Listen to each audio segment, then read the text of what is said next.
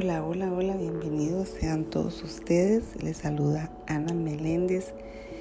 Una vez más aquí conectadísimos a un curso de milagros y estamos en el capítulo 2 de la separación y la expiación y ya es en la parte 5 que estamos y es la función del obrador de milagros. Antes de que los obradores de milagros estén listos para emprender su función en este mundo, es esencial que comprendan cabalmente el miedo que se le tiene a la liberación. De lo contrario, podrían fomentar inadvertidamente la creencia de que la liberación significa aprisionamiento, creencia que de por sí ya es muy prevaleciente. Esta percepción errónea procede a, su vez de la creencia de que el daño puede limitar, limitarse solo al cuerpo. Esto se debe al miedo subyacente de que la mente puede hacerse daño a sí misma. Ninguno de esos errores es relevante ya que las creaciones falsas de la mente en realidad no existen.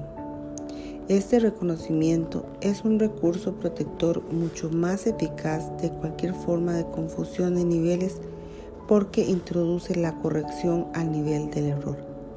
Es esencial recordar que solo la mente puede crear y que la corrección solo puede tener lugar en el nivel del pensamiento. Para ampliar algo que se mencionó anteriormente, el espíritu ya es perfecto y por lo tanto no requiere corrección. El cuerpo no existe excepto como un recurso de aprendizaje al servicio de la mente. Este recurso de aprendizaje de por sí no comete errores porque no puede crear. Es obvio, pues, que inducir a la mente a que renuncie a creaciones falsas es la única aplicación de la capacidad creadora que realmente tiene sentido. La magia es el uso insensato o mal creativo de la mente.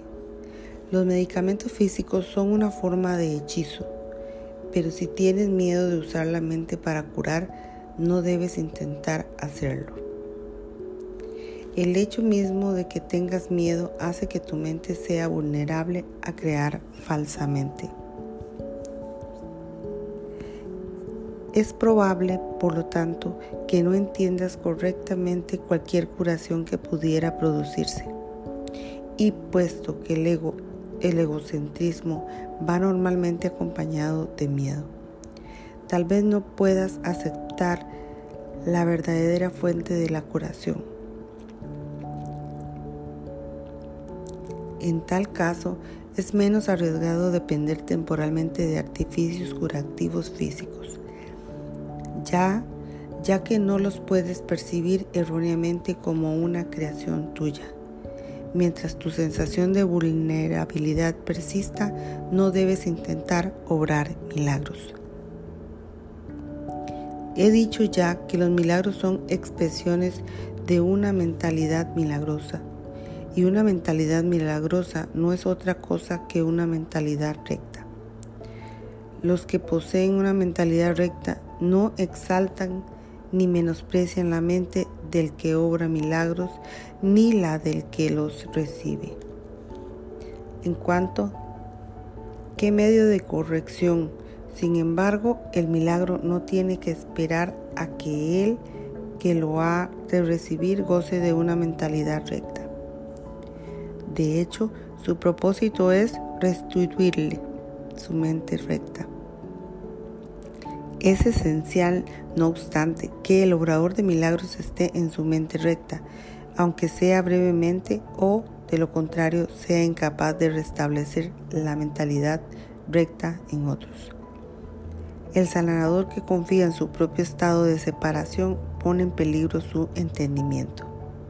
Estás perfectamente a salvo siempre que no te preocupes en absoluto por tu estado de preparación pero mantengas firme confianza en el mío. Si tu inclinación a obrar milagros no está funcionando debido, debidamente, es siempre porque el miedo se ha infiltrado en tu mentalidad recta y la ha invertido. Toda forma de mentalidad no recta es el resultado de negarte a aceptar la expiación para ti mismo. Si la aceptas, estarías en una posición desde la, la que podrías reconocer que lo que tienen necesidad de curación son simplemente aquellos que aún no se han dado cuenta de que la mentalidad recta es en sí la curación. La única responsabilidad del obrador de milagros es aceptar la expiación para sí mismo. Esto significa que reconoces que la mente es el único nivel creativo y que la expiación puede sanar sus errores. Una vez que hayas aceptado esto, tu mente podrá solamente sanar. Al negarle a tu mente cualquier potencial destructivo y restituir de nuevo sus poderes estrictamente constructivos te colocas en una posición desde la que, la que puedes eliminar la confusión de niveles en otros. El mensaje que entonces les comunicas es el hecho infutable de que sus mentes son igualmente constructivas y de que sus creaciones falsas no pueden hacerles daño. Al afirmar esto, liberas a la mente de la tendencia a exagerar el valor de su propio recurso de aprendizaje y las restituye a su verdadero papel de estudiante. Debe subrayarse nuevamente que al cuerpo le resulta tan imposible aprender como crear. Es en cuanto que el recurso de aprendizaje se deja llevar simplemente por el estudiante mas si se le dota falsamente de iniciativa propia, se convierte en una seria obstrucción para el mismo aprendizaje que debería facilitar. Solo la mente es capaz de iluminación. El espíritu ya está iluminado y el cuerpo de por sí es demasiado denso. La mente, sin embargo, puede hacer llegar su iluminación hasta el cuerpo al reconocer que éste no es el estudiante y que por lo tanto no tiene la capacidad de aprender. Es muy fácil, no obstante, poner al cuerpo en armonía con la mente una vez que ésta ha aprendido a mirar más allá de, de él hacia la luz. El aprendizaje que verdaderamente corrige comienza siempre con el despertar del espíritu y con el rechazo de la fe en la visión física. Esto frecuentemente e-, entraña temor, ya que tienes miedo de lo que tu visión espiritual te mostraría. Anteriormente dije que el Espíritu Santo no puede ver errores y que solo puedes mirar más allá de, de ellos hacia la, densa, hacia la defensa de la expiación. No cabe duda de que esto puede producir incomodidad, mas la incomodidad no es el resultado de la percepción. Cuando se le permite al Espíritu Santo contemplar la profanación del altar, la profanación del altar, él mira de inmediato hacia la expiación. Nada que él perciba puede producir miedo.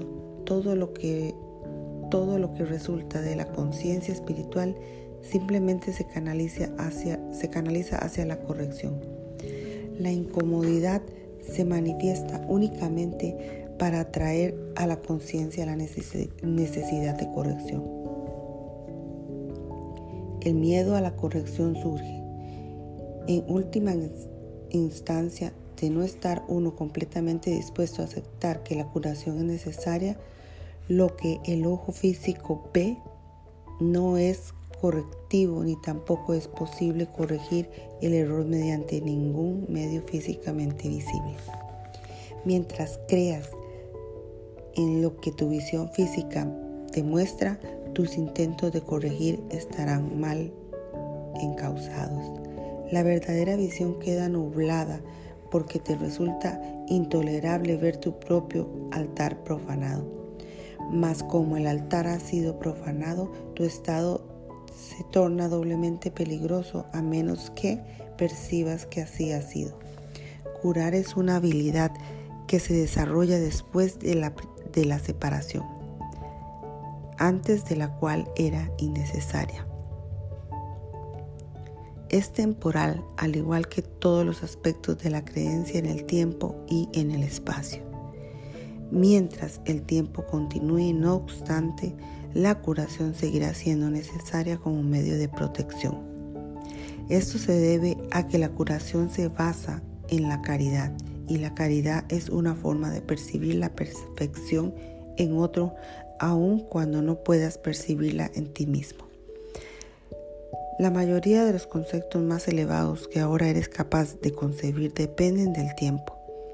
La caridad en realidad no es más que un pálido reflejo de un amor mucho más poderoso y todo abarcador.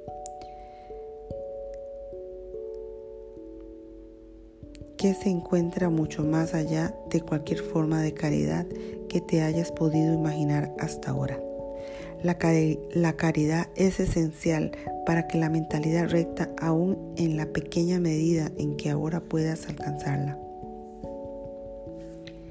la caridad es una manera de ver a otros como si ya hubiese llegado mucho más allá de lo que en realidad ha logrado en el tiempo hasta ahora. Puesto que su pensamiento tiene fallos, no puede ver que la expiación es para él, pues de otro modo no tendría necesidad de caridad. La caridad que se le concede es a la vez una confirmación de que necesita ayuda así como el reconocimiento de que la aceptará. Estas dos percepciones denotan claramente su dependencia del tiempo, haciendo, patente el hecho de que la caridad opera todavía dentro de las limitaciones de este mundo. Dije anteriormente que solo la, la revelación trasciende el tiempo. El milagro, al hacer una una expresión de caridad tan solo puede acortarlo. Hay que entender, no obstante, que cuando le ofreces un milagro a otro, estás acortando su sufrimiento y el tuyo. Esto corrige tanto retroactivamente como progresivamente. A principios especiales de los obradores de milagros, el milagro elimina la necesidad de tener preocupaciones de rango inferior, puesto que es un intervalo de tiempo fuera del patrón habitual. Las consideraciones normales con respecto al tiempo y al espacio no le aplican. Cuando obres un milagro, yo haré los arreglos necesarios para que el tiempo y el espacio se ajusten a él. Es esencial hacer una clara distinción entre lo que se crea y lo que se fabrica. Toda forma de curación se basa en esta corrección fundamental de percepción de niveles. Nunca confunda la mentalidad recta con la mentalidad errada. Reaccionar ante cualquier clase de error de otra forma que no sea con un deseo de sanar es una expresión de esa confusión.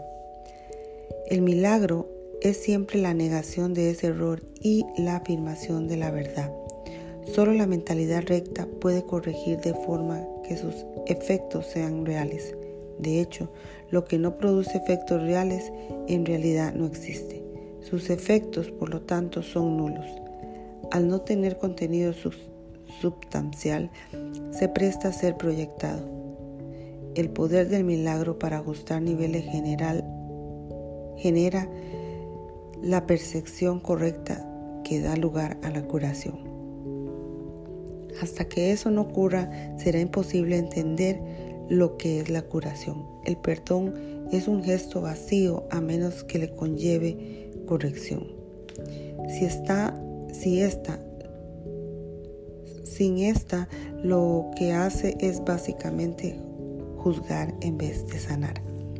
El perdón que procede de una mentalidad milagrosa tan solo ofrece corrección, no posee elementos de juicio en absoluto. La frase, Padre, perdónalos porque no saben lo que hacen, no evalúa, no evalúa en modo alguno lo que las personas en cuestión estén haciendo. Es una petición a Dios para que se sane sus mentes. En ella no se hace referencia al resultado del error, pues eso es irrelevante. El precepto sed de tu mismo sentir es la aseveración que exhorta a todos a estar listos para la revelación. Me ruego, haced esto en conmemoración mía. Es una petición a los obradores de milagros para, para que colaboren conmigo. Estas dos aseveraciones no pertenecen a uno mismo, a un mismo orden de realidad. Solo la última entraña una conciencia de tiempo, ya que recordar es traer el pasado al presente. El tiempo está bajo mi control, pero la eternidad le pertenece a Dios.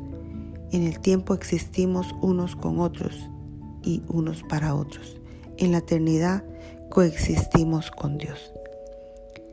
Puedes hacer mucho en favor de tu propia curación y la de los demás sin sí en situaciones en las que se requiere tu ayuda piensas de la siguiente manera. Estoy aquí únicamente para ser útil. Estoy aquí en presentación de aquel que me envió. No tengo que preocuparme por lo que debo decir ni por lo que debo hacer, pues aquel que me envió me guiará.